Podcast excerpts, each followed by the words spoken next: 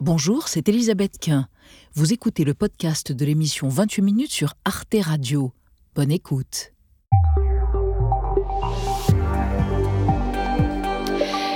Bonsoir, soyez les bienvenus dans 28 minutes. Bonsoir, mes amis. bonsoir, Ça va bien Le week-end breton était bon Excellent. Bref, sans commentaire. L'actualité, eh bien, l'actualité, c'est les remous politiques déclenchés par la nomination de Rachida Dati à la tête du ministère de la Culture, très marqué à droite, ex-garde des Sceaux sous Nicolas Sarkozy. Son arrivée laisse le monde de la culture dubitatif, ce qu'elle déplore.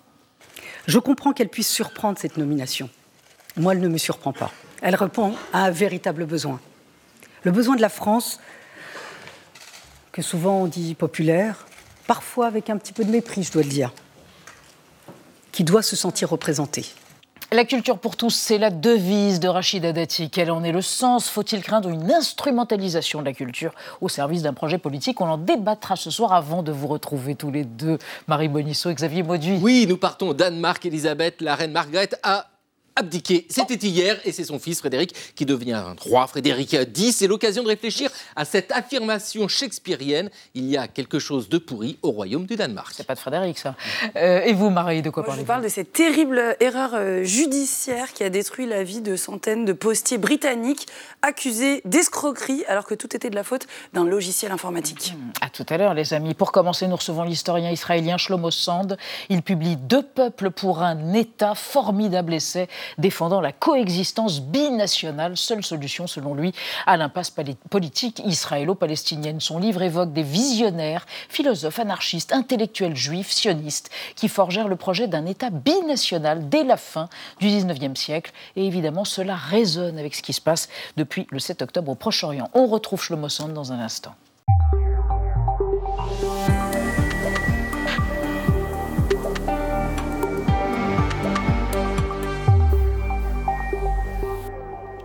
Bonsoir Shlomo Sand. Bonsoir. Je vous présente Alan Diaye et Benjamin Bonsoir. Sportouche.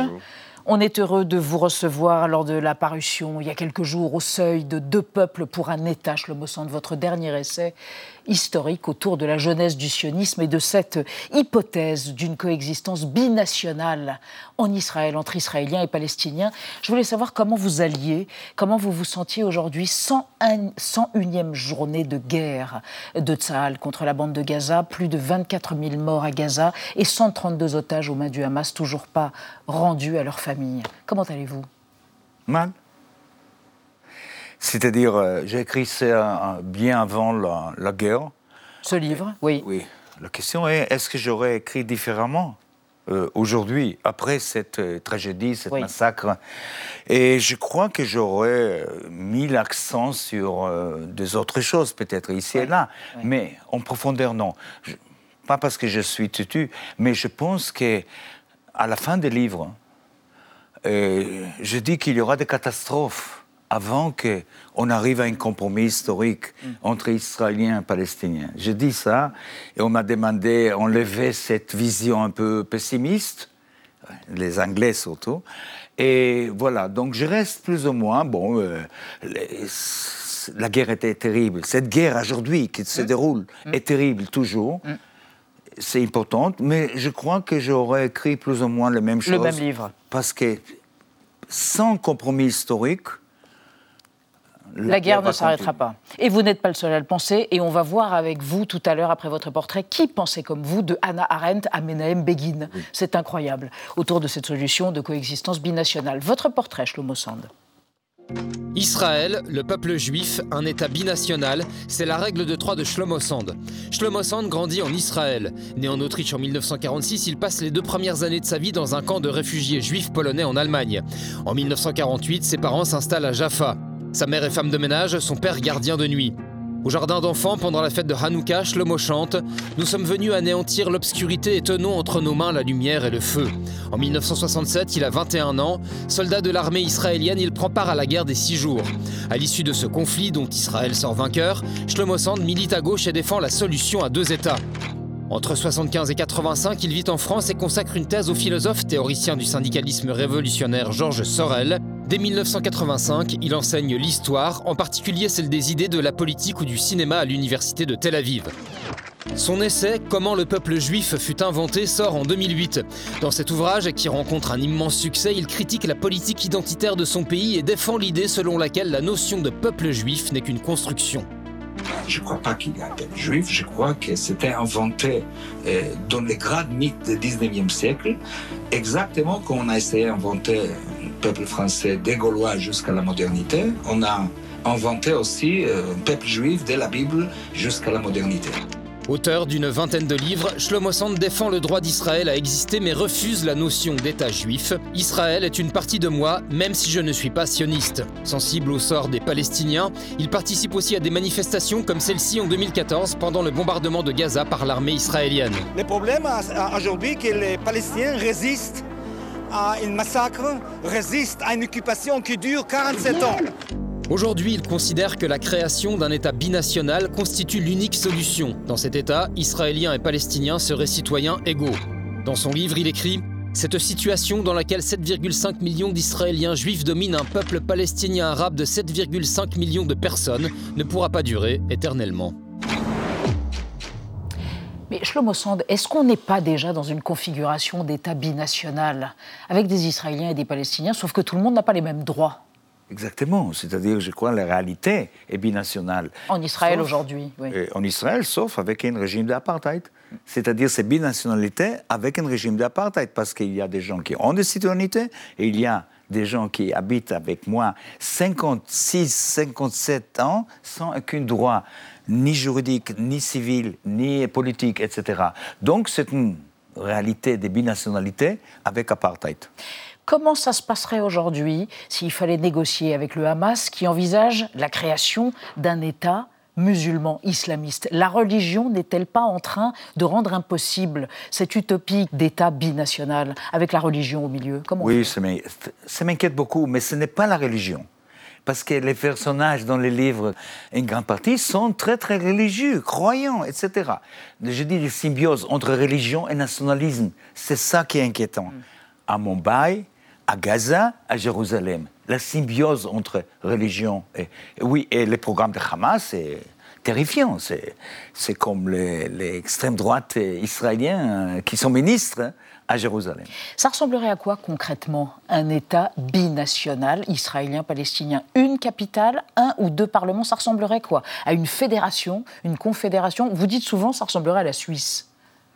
Oui. Alors, on a un peu du mal. Euh, il y a un petit tremblement là, tout d'un coup. On se Sauf dit, la que Suisse, si vous ouvrez les Wikipédia, vous allez découvrir très vite que jusqu'à 1848, la Suisse était le pays le plus violent, cruel. Et les francophones ont tué les germanophones, les, les catholiques ont tué les protestants. Vraiment, c'était l'enfer, la Suisse. Et voilà, les gens ont appris, sans grand amour jusqu'à aujourd'hui, de vivre ensemble. Compromis. Un compromis. Un compromis, c'est-à-dire les Irlandais du Nord. Et vous êtes jeune, mais autrefois, pas, il n'y a pas longtemps, ils s'est situé comme je ne sais pas quoi. Et on peut continuer avec les, les Belges jusqu'à maintenant. Les Wallons n'aiment pas les Flamands. Je ne cherche pas l'amour entre Palestiniens et Israéliens. Je cherche une égalité. Vivre une ensemble. Équité. Équité. Une équité et une justice, c'est ça égalité, vivre ensemble.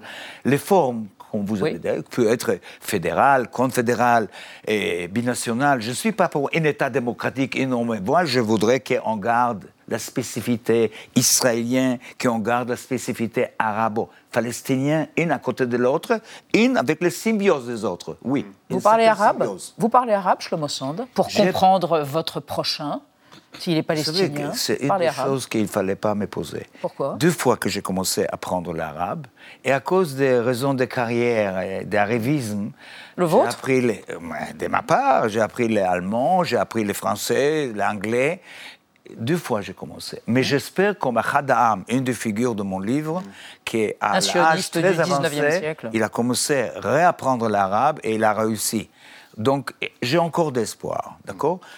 Benjamin. Vous accusez Israël d'apartheid, ce qui est discuté, vous le savez. Il y a une autre accusation qui est portée à, l'encontre d'Israël actuellement, c'est celui, c'est l'accusation de génocide dans la bande de Gaza, puisque vous savez que l'Afrique du Sud a poursuivi Israël devant la Cour internationale de justice. C'était la semaine dernière. Est-ce que c'est un terme que vous reprenez aussi à votre compte, celui d'accusation de génocide à l'encontre d'Israël? Non. Je suis très critique en face du gouvernement israélien. Je crois qu'ils amènent une guerre atroce maintenant, sans but vraiment. Mais je n'appelle pas ce génocide parce que je n'aime pas abuser les, les, les, mots. Comme historien, je fais attention. Donc je ne voulais pas signer, dire que c'est un génocide. Ça peut devenir un génocide si Israël va continuer cette politique meurtrière. Mais ce n'est pas un génocide. Il y a très peu de génocides dans l'histoire. Oui, les nazis ont tué les juifs et les tziganes. Le Rwanda. Et, Rwanda. Et à, Et à- Ce sont des crimes de Rwanda, guerre. C'est ça que vous direz Ce sont des crimes de guerre Ce sont des crimes de guerre Ce qui est actuellement, c'est Bien sûr, Mm. de la part de Hamas, crime de guerre, de la part d'Israël, crime de guerre. deux côtés. les deux côtés crimes de guerre, mais il faut faire attention, ça peut devenir, euh, j'espère que non, mais les Turcs, euh, les Ottomans avec les euh, Ar- Ar- Arméniens, vous savez, c'était un génocide. Non, il faut faire attention avec les mots. Parce que c'est même les Israéliens avec des réactions terrifiantes, mais ce ne sont pas des génocides, etc. Mais Israël commet des crimes aujourd'hui, chaque jour, à Gaza. Euh, Shlomo Sand, on va évoquer avec Anna et avec vous une décision qui a surpris tout le monde, euh, qui a été prise par la Fédération internationale de hockey sur glace. Peut-être Oui, que vous voyez c'était de quoi jeudi je dernier. parle. La Ouais. Fédération internationale de hockey sur glace a pris la décision unilatérale d'exclure l'équipe israélienne du championnat du monde de hockey qui doit avoir lieu au mois d'avril, et cela pour assurer la sécurité de tous les participants, y compris celle des Israéliens. Alors le comité olympique israélien, lui, a immédiatement réagi et déclaré qu'il allait porter plainte contre cette décision discriminatoire. Alors c'est vrai que cette question de la sécurité, elle s'était déjà posée lors des éliminatoires de l'Euro de foot 2024. C'était au mois de novembre au Kosovo, la première fois que la sélection israélienne rejouait après les attaques du 7 octobre. L'UEFA avait pensé un temps faire jouer les deux équipes à huis clos pour protéger les participants et finalement ça n'a pas été le cas, même si un dispositif policier exceptionnel a tout de même été déployé pour l'occasion. Alors forcément, eh bien, on s'interroge déjà sur la sécurité des Jeux olympiques de Paris l'été prochain, d'autant qu'on se souvient du septembre noir de 1972 où 11 athlètes israéliens avaient été assassinés par un commando palestinien pendant les Jeux olympiques de Munich. Shlomo Sand, est-ce que vous pensez qu'aujourd'hui ces mesures d'exclusion pour des raisons de sécurité, elles sont justifiées? Ah, c'est difficile à juger. Et il faut juger chaque cas séparément, à mon avis. Et cette réaction anti-israélienne, je le comprends bien. C'est-à-dire, et, si ce sera utile pour arrêter cesser le feu à Gaza, je légitime euh, des choses comme ça qui ne sont pas violentes. Mais je ne suis pas sûr. Et une chose que je dois souligner, si Israël était créé comme refuge en face de l'antisémitisme, Israël crée aujourd'hui de nouveaux antisémitismes.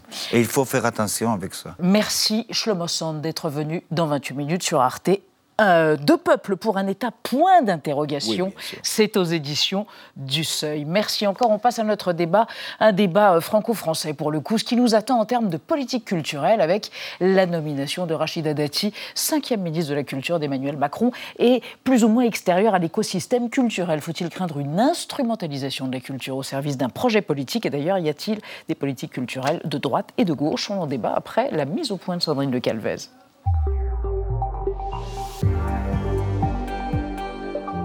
Jusqu'au dernier moment, rien n'a filtré. Effet de surprise garanti.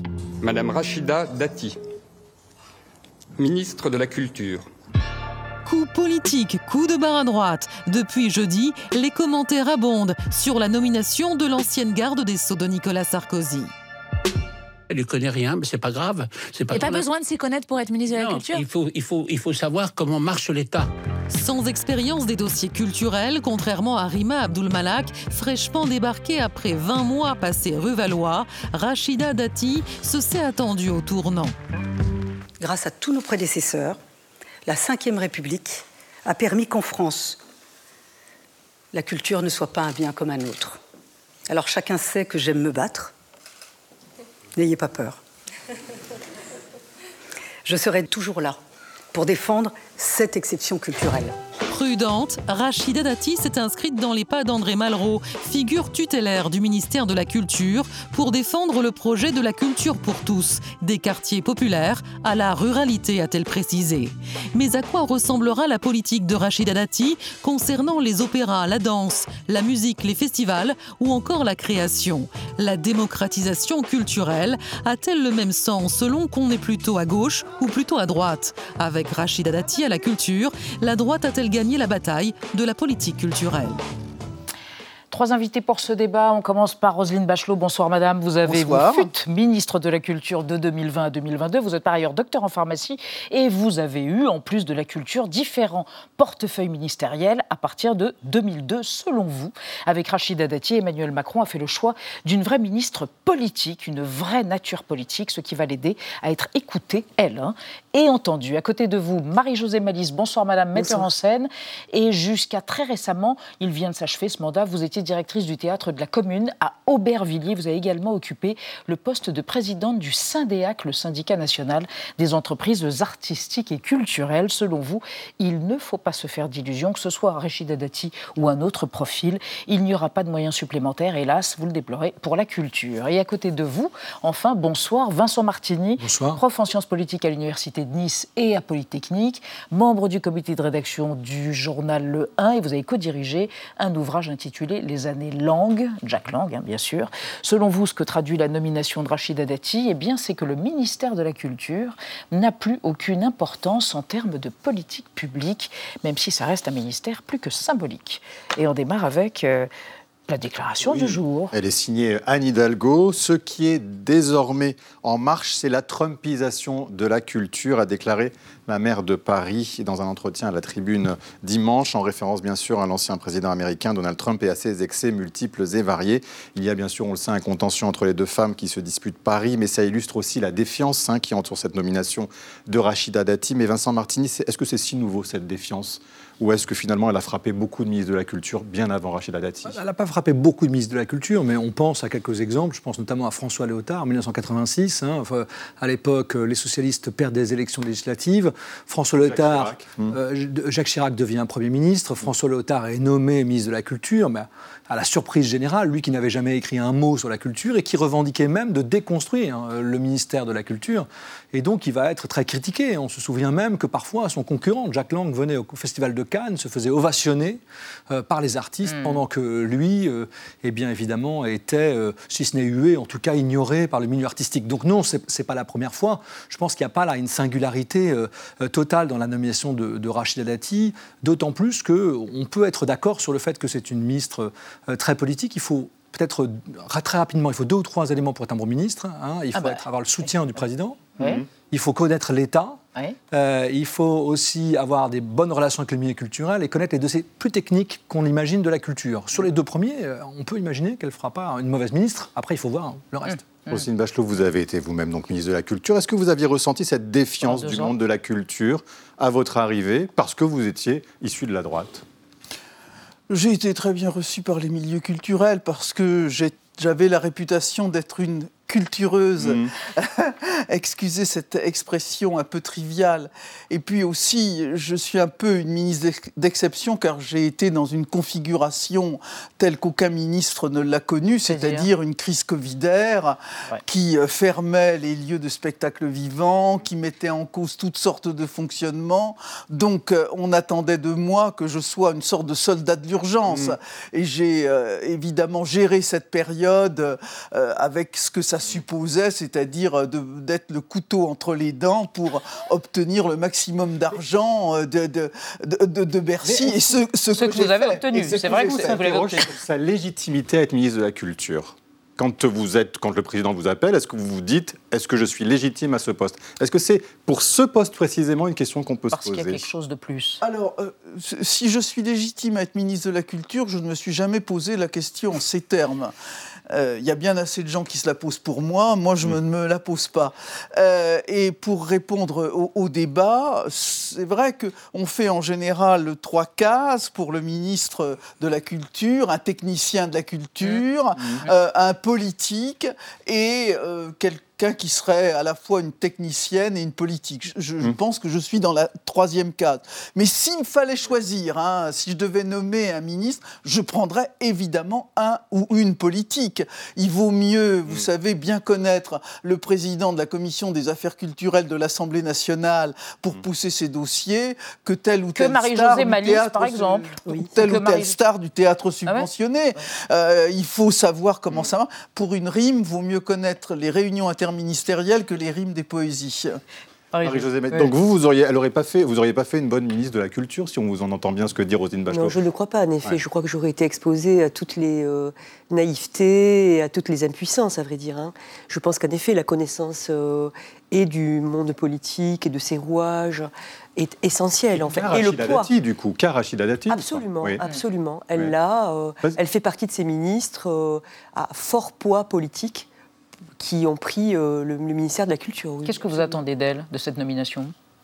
Qu'est-ce que j'attends d'elle? Bah, Déjà qu'elle reste un peu pour qu'elle puisse travailler. dire cinq ministres en sept ans? Oui, déjà. euh, Ouais. voilà. C'est ce qu'a dit d'ailleurs Ouais. Que j'ai pensé, j'ai rêvé que je casserais la malédiction du Ouais. ministère de la Eh ouais. Culture qui ne dure jamais guère plus de deux ans.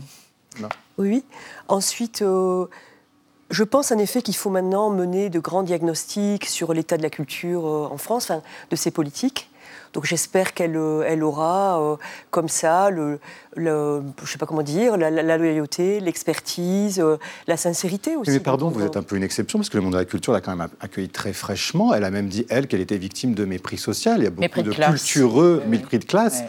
Euh, que- qui, qui ont dit, bah voilà, elle n'a pas sa place là. Euh, Oui, c'est Rachida peut-être euh, lié à mes propres origines sociales, en fait. Moi, je suis euh, fille d'ouvrier agricole, donc euh, Mhm. je, le, je le perçois, ce mépris de classe. Et à vous son le regrettez encontre. Oui, je le perçois, en effet. Et c'est le cas, vous l'entendez autour de vous, vous avez l'impression que c'est ce, que- ce qui se dit sur Oui, la là, il y a quelque chose qui s'est complètement euh, braqué, euh, de manière un peu caricaturale, je dirais. Euh, euh, vous disiez, euh, on en parlait euh, tout à l'heure en coulisses, c'est peut-être lié à l'héritage, en effet, euh, de la présidence Sarkozy.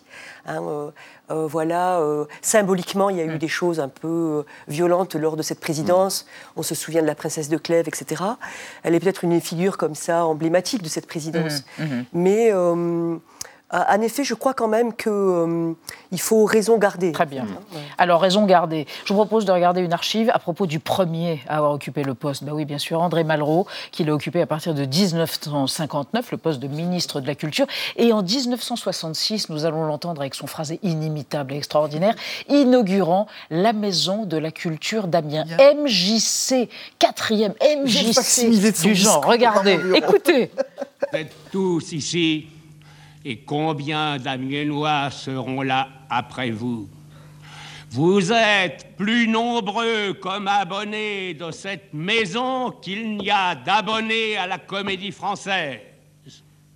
À Bourges, qui a deux ans d'existence réelle, il y a 7000 abonnés, et Bourges a 60 000 habitants. Rien de semblable n'a jamais existé au monde sous aucun régime.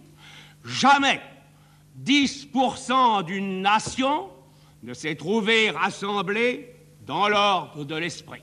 Vincent Martini, d'ailleurs, Rachida Dati, elle a parlé des MJC. Elle veut redonner vie aux maisons de la jeunesse et de la culture. hein. Est-ce que finalement, les ministres passent, et qu'ils soient de droite ou de gauche, il y a une vraie différence ou il y a finalement une continuité sous la Ve République? Bon, alors, il faut faire un peu d'histoire pour ça, en fait. Il n'y a pas eu de continuité pendant des décennies. hein. Il ne faut pas oublier que, hormis le cas d'André Malraux, qui est un cas très particulier, c'est un ami personnel du président oui. de Gaulle, euh, il est absolument, non pas méprisé, parce que c'est un immense écrivain, mais en- sur le plan politique, il est négligé par la plupart des membres de la majorité à son époque. Et dans les années 80, il ne faut pas oublier que lorsque Jack Lang devient ministre, il y a beaucoup de, comment dire, de, euh, de ricanements de la part de la droite qui ne comprend pas l'intérêt de faire un grand ministère de la culture et qui va combattre, ferrailler contre ce ministère pendant des années. C'est dans les années 90 qu'il va y avoir un consensus progressif qui va se faire notamment autour de la figure de Jacques Toubon, hein, qui est lui-même un cultureux, pour reprendre la formule de Roselyne Bachelot, Un et qui est quelqu'un qui a été ouais. apprécié par, les- par le, le monde de la culture. Et il y a eu après des rebondissements. Je pense qu'aujourd'hui, c'est pas tant la question de savoir s'il y a une continuité entre la droite et la gauche euh, ou qu'il y a une continuité entre les ministres eux-mêmes. On voit bien que Rachida Dati, en parlant des MJC, elle fait un clin d'œil à Malraux, elle fait un clin d'œil à son propre héritage politique, Mhm. à sa propre famille politique. Mais en réalité, euh, euh, ça n'a pas vraiment, vraiment de sens parce que d'abord, les MJC bon, euh, ont été un succès relatif à l'époque.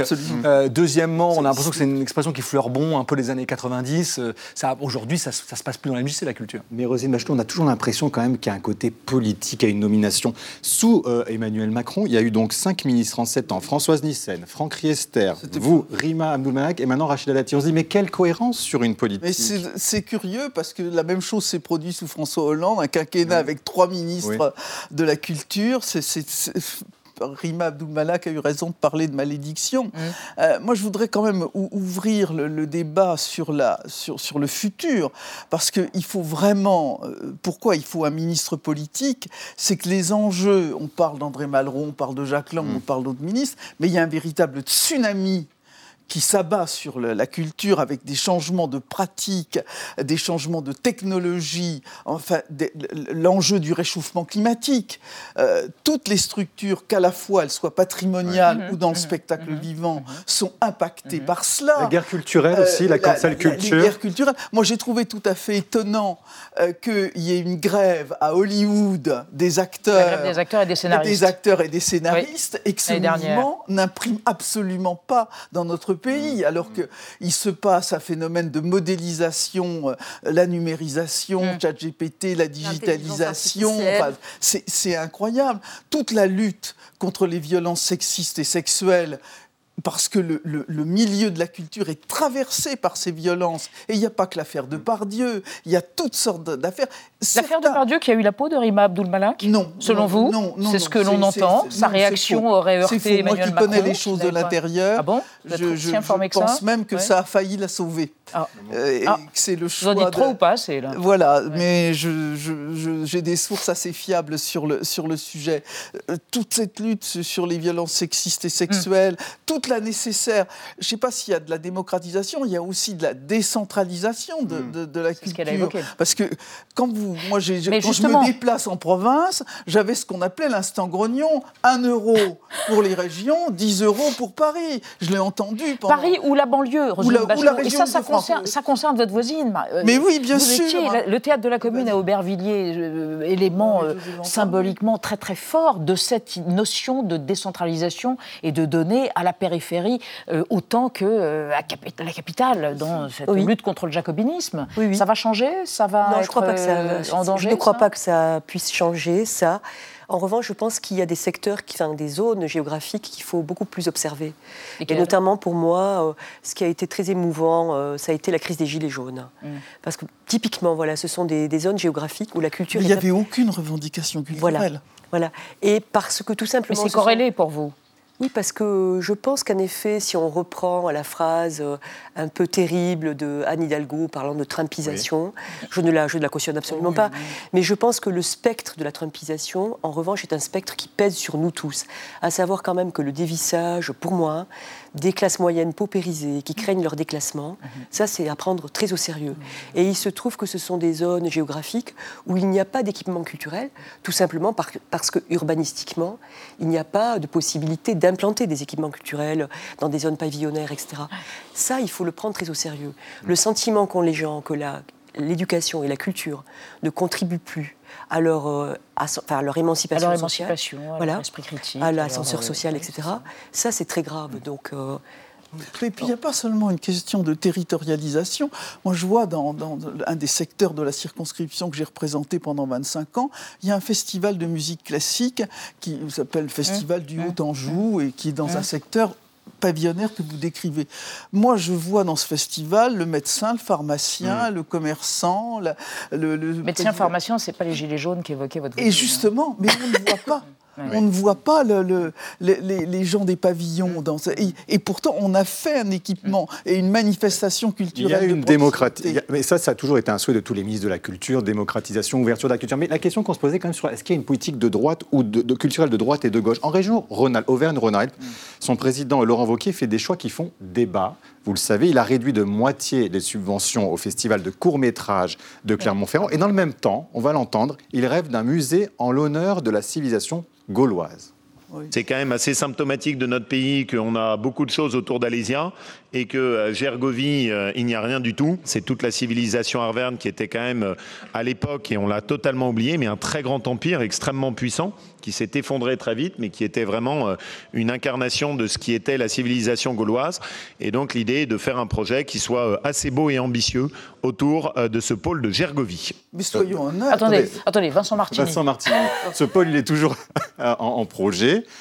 Euh, Est-ce que, dans ce cas-là, vous entendez que la culture est au service d'une vision civilisationnelle ou Ah, pas? Vous n'irez pas jusque-là? Moi, j'ai l'impression que chez le Wauquiez, ça, ça nourrit surtout une espèce d'ambition de se marquer très fortement à l'intérieur de sa famille politique.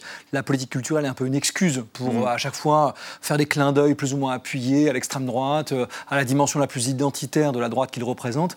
Euh, Ça vous moi, fait pas penser à Philippe de Villiers, quelque si, chose autour du roman Philippe de Villiers, national. Mais en fait, c'est vrai que l'inventeur de ça, c'est Philippe Duvillier, je rappelle, secrétaire d'État sans attribution auprès de François Léotard, ministre de la Mm. Culture en 1986, qui va quitter François Léotard au bout d'un an, qui avait créé le Puy du Fou, qui avait créé euh, une guerre culturelle de droite. Enfin, il a inventé cette dimension-là. La guerre culturelle, ce qui est sûr, c'est qu'elle n'existe plus à gauche. Mais Vincent Martin, Euh, quand- mais on a l'impression qu'il n'y a qu'un politique, il y a qu'un ministre de gauche qui peut faire une politique culturelle juste quelque part. Alors, je me souviens de Jacques Toubon. Non, mais quand on vous en- Jacques Toubon avait fait en sorte qu'il y ait euh, 40% de musique française sur les ondes, et ça, dit-on, sauvé la musique française. Oui, mais enfin, encore une fois, vous donnez trop d'importance au ministre. Euh, pardon, je m'excuse de le dire en, euh, en présence de- ministre, mais un, ministre qui reste un, deux, trois ans, c'est quelqu'un qui ne fait que passer, ça n'a pas beaucoup d'importance. D'autant plus dans un ministère dans lequel, une fois que vous avez distribué tout l'argent que vous donnez à vos tutelles, euh, à l'organisme dont, dont vous avez la tutelle, il reste plus grand-chose. On n'est plus dans les années 80, dans lequel vous aviez un budget pour dessiner un certain nombre de choses, où, où le poids politique du ministre de la Culture était très fort. Aujourd'hui, on est dans un déclin de la politique publique de la culture. Ce déclin, il touche la droite et la gauche, c'est de ça que je dirais. Euh, il a les ministres de la Culture sur le plan symbolique. Alors, quand on va rechercher des grands politiques comme Mme Bachelot, comme Mme Dati aujourd'hui, bon, ben, on a toujours un espoir que ça fasse rebondir parce qu'ils ont un accès au président, hein, euh, évidemment, et un poids dans les médias et dans, et dans l'opinion. Mais pour la plupart des ministres, ça n'a pas d'importance. Des postes symboliques. Ce sont des postes symboliques et surtout, c'est une politique publique qui est pas, assez bien financée, mais vous ne serez pas d'accord, bien sûr, euh, qui n'est pas assez bien financée, dans lequel il n'y a pas de latitude au niveau national. Et puis, il ne faut pas oublier que les collectivités territoriales, ça représente 70% du budget. Une réaction, mais courte, qu'il faut qu'on évoque un grand dossier à venir. de dire aussi, les problématiques se sont déplacées. Par exemple, la question de la propriété intellectuelle, qui est la question sans doute majeure de- de- des politiques culturelles. Vraiment, la France est en pointe au dehors, parce que cette affaire-là, elle ne peut se traiter que sur le plan européen. On l'oublie. C'est ça aussi le la bonne dans les politiques culturelles. C'est que si on n'a pas d'influence en Europe, on n'existe pas. Et la France a euh, vraiment un rôle de pilote, a joué d'ailleurs contre, principalement contre la gauche européenne, qui estime que le droit des consommateurs l'emporte sur le droit des créateurs. Hein, ça, c'est une. Pardon de, de, de- de Merci de soulever cette question technique. On va évoquer un des grands dossiers qui attend Rachida Dati, euh, l'audiovisuel, la bataille de l'audiovisuel public. Public, oui. En France. D'autant que le Sénat, qui est aux mains de la droite, réclame depuis longtemps une réforme globale et sur deux points précisément la gouvernance et le financement. Les sénateurs ont même menacé en novembre de geler les crédits du budget 2024 accordés à l'audiovisuel public pour mettre la pression au gouvernement sur ce sujet. Car depuis la suppression de la redevance en 2022, eh c'est la TVA qui finance l'audiovisuel public. Et pour le sénateur LR Jean-Raymond Hugonnet, ce n'est que du bricolage. Rachida Dati aura donc pour mission de trouver un système de financement pérenne. Et puis sur la question de la gouvernance, on se souvient euh, de la promesse d'Emmanuel Macron au début de son premier mandat. Il voulait créer une BBC à la française, une société qui rassemble donc plusieurs médias de la télé et de la radio. Une mesure qui a finalement été abandonnée par euh, Franck Riester, votre prédécesseur Roselyne Bachelot, mais qui a été reprise en juin 2023 par le Sénat avec cette idée de rassembler tout le monde au sein d'une seule et même holding détenue à 100% par l'État avec euh, France Télévisions, Radio France, France 24, RFI et puis l'INA, Arte n'étant pas concernée parce que ces statuts sont régis par des traités internationaux. Alors forcément, eh bien à gauche, on voit ce projet un peu comme une sorte de retour en arrière digne de l'ORTF du général de Gaulle qui fragiliserait l'audiovisuel public au profit de chaînes privées. Est-ce que cette ba- ba- bataille culturelle, elle se joue aussi sur l'organisation de ce que sera euh, l'audiovisuel public demain?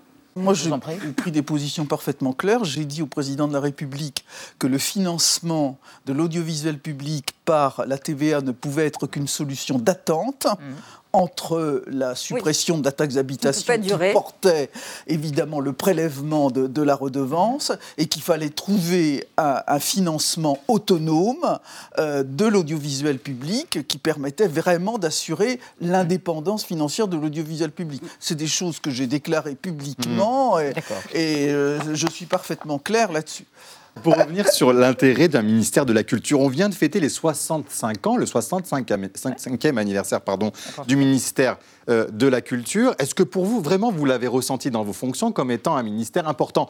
Euh, Vincent Martini a quand même relativisé fortement l'importance de ce ministère et notamment des ministres qui les incarnent. Vous, comment vous le ressentiez sur le terrain? Est-ce que vous dites, oui, à la limite, on aurait pu s'en passer parce qu'on dépend de beaucoup d'autres institutions qui font bien l'affaire? Absolument pas. On ne peut pas se passer aujourd'hui euh, du ministère de la Culture, même si on constate à des faits que désormais sa puissance d'action est de plus en plus rétrécie, avec un effet des budgets qui sont toujours plus ou moins on est en dessous du 1% du, du, du, budget Et on voit bien, en effet, qu'une fois qu'on a...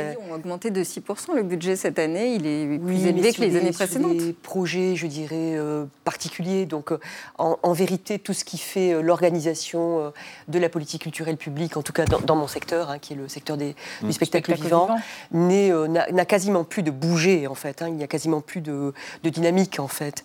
Mais cela dit, on ne peut pas s'en passer. Mmh. On ne peut pas s'en passer parce que quand même l'État joue une rôle, un, euh, rôle. Euh, il fait 1% du budget, il fait même plus. Et, par ailleurs, pour revenir à la position de Laurent Vauquier, je voulais dire qu'en dehors bon, de l'aspect complètement caricatural de son discours, en vérité, ce qu'il a introduit et qui peut être là très dangereux, c'est aussi tout simplement la décision de casser une habitude, l'habitude de ce qu'on appelait les financements croisés, à mm. savoir un accord des collectivités de l'État sur l'accompagnement des équipements. Mm. Or là, on voit une, une, région, en fait, euh, une collectivité euh, territoriale qui commence à s'émanciper très fortement de ce cadre-là et à dire je ne, je ne, je ne fais plus d'alliance euh, voilà, avec mes partenaires habituels, en fait. Mm. C'est pour ça que je suis tout à fait opposé à une nouvelle étape de la décentralisation qui donnerait les maigres pouvoirs du ministère de la Culture aux régions, parce que je ne peux constater qu'à droite ou à gauche, l'instrumentalisation d'un certain nombre de budgets culturels. On parle de leur envoquer. On aurait pu euh, parler des mairies écologistes euh, qui ont supprimé des, euh, mhm. des crédits. je voulais que je fasse la. non, on n'a pas le temps. La, prochaine hein, fois, la prochaine fois, on la devine longue. Merci à tous les trois d'avoir participé à notre débat, d'avoir exploré la question du jour autour de la défense de la culture pour tous. Et puis la question a dérivé. On reste dans l'actualité avec euh, Marie Bonisseau et Xavier Mauduit. Il sera question de la réhabilitation des postiers britanniques suite à une incroyable et tragique erreur judiciaire. Et puis, on va évoquer les liens entre le nouveau roi du Danemark, 55 ans, et le vieil Hamlet, 423 ans. Mais d'abord, les mots vedettes du moment, repérés par Thibault ce soir, c'est nanoplastique, comme tous les nanoplastiques qui sont dans nos bouteilles d'eau minérale. À qui se fier? C'est entendu. Une étude plutôt inquiétante sur les effets des nanoplastiques. Nanoplastique. Nanoplastique. Nanoplastique, des morceaux plus petits qu'un micromètre. Qu'est-ce que ça veut dire? Exactement ce que ça dit. Merci de m'en dire un peu plus. Entendu. La vie secrète des mots vedettes. Nanoplastique, issu du grec nanos, nain et placéine, moulé, désigne des fragments de plastique invisibles mesurant de 1 à 100 nanomètres, soit de 1 à 100 milliardièmes de mètre. Mardi, des chercheurs de l'Université Columbia à New York ont publié une nouvelle étude sur la quantité de nanoplastique dans l'eau en bouteille. Grâce à une nouvelle méthode de détection au laser qui voit les particules inférieures au micromètre, les chasseurs de nanoplastiques ont compté entre 110 000 et 370 000 particules par litre d'eau testée. C'est au moins 100 fois pire qu'avec l'ancienne méthode. Et plus petites sont ces particules, plus facilement elles traversent les barrières biologiques. Si ces conséquences précises sur la santé restent à évaluer, l'infestation généralisée des corps humains au nanoplastique est acquise. En 2022, une étude italienne a montré une contamination du lait maternel au polyéthylène, au PET et au PVC. Une autre, néerlandaise, estimait la dose de plastique dans le sang humain à 1,6 mg par litre. C'est beaucoup. Le plastique pénètre dans le corps, entre autres par les cosmétiques, les sachets de thé synthétique, les filtres à cigarettes, les moules ou les petites bouteilles de flotte. Puis ils se baladent dans le cœur, le cerveau, le placenta. Chez les animaux étudiés, les nanoplastiques dérèglent développement cérébral, métabolisme, matériel génétique et respiration cellulaire. En plus du PET dont sont faites ces bouteilles, la matière indésirable la plus présente dans l'eau embouteillée est le nylon, un polyamide bien connu des jolies jambes, mais qui compose aussi les membranes filtrantes utilisées dans les usines de purification d'eau. Boire une eau saine sans nanoplastique, le polymère de toutes les batailles.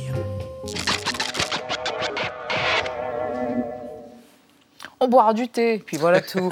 Bon, bonsoir Marie-Xavier, bonsoir. Alors, 52 ans de règne, elle a rendu son tablier, la reine Margrethe II, elle a abdiqué. Cher Xavier, son fils, le prince Frédéric, a été proclamé roi hier. Il est Frédéric Twitter, non X. X hein, au Danemark. ça, ouais. Ça me régale. Mais vous vous êtes souvenu, selon Shakespeare, qu'il y a quelque chose de pourri au royaume du Danemark. Oui, c'est en 1603 que paraît en anglais la première édition de l'histoire tragique d'Hamlet, prince du Danemark. Une pièce écrite, représentée quelques années plus tôt, on ne connaît pas la date précise, par Shakespeare autour de 1600.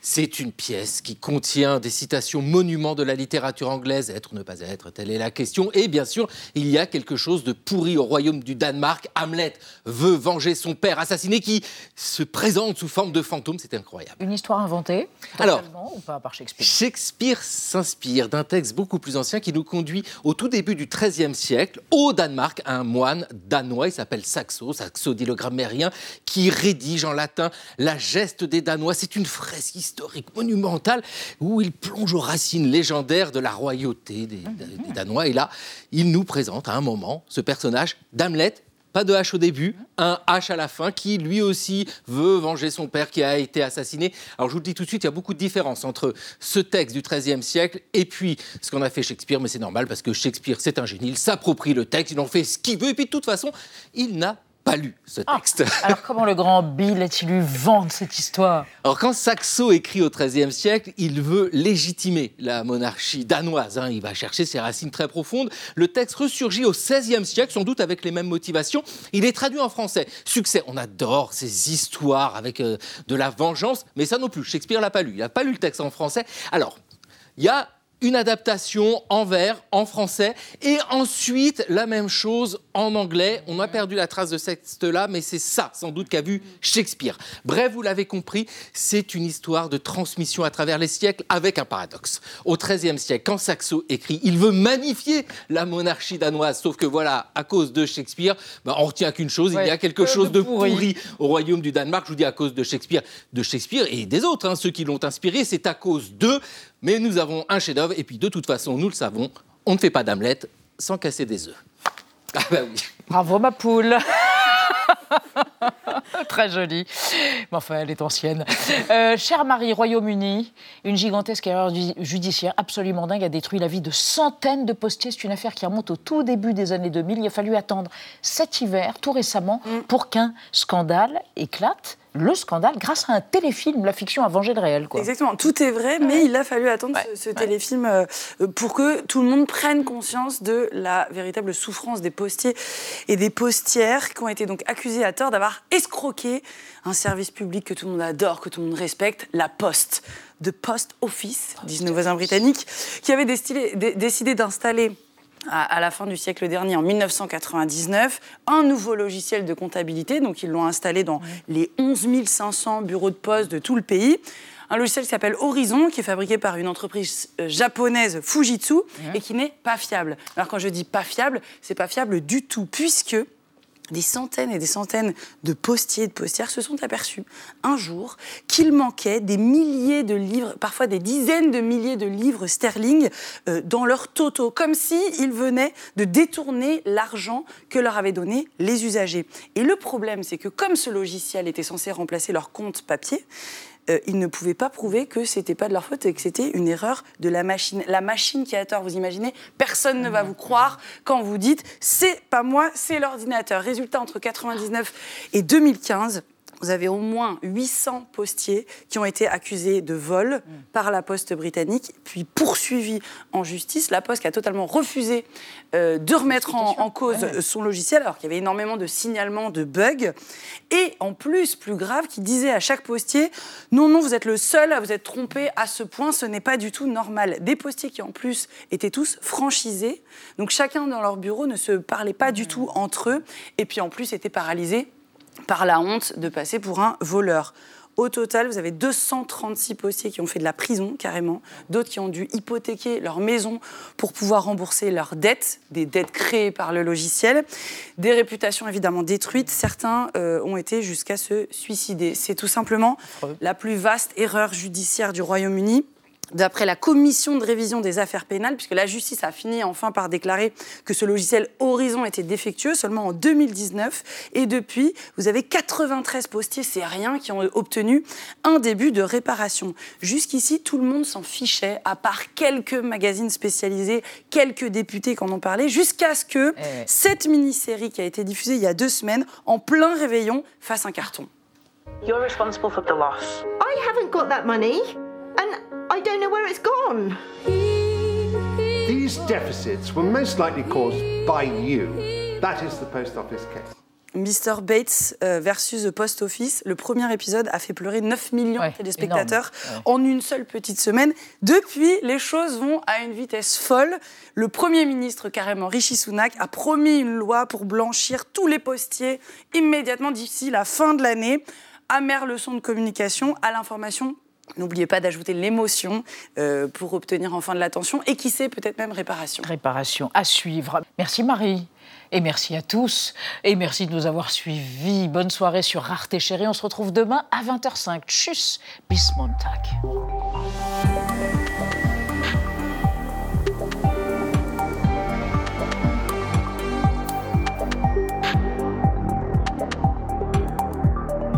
Retrouvez le podcast de 28 minutes sur toutes les plateformes de podcast et sur arteradio.com. Et pour soutenir l'émission, abonnez-vous, commentez, critiquez, mettez des étoiles et partagez le podcast avec vos proches.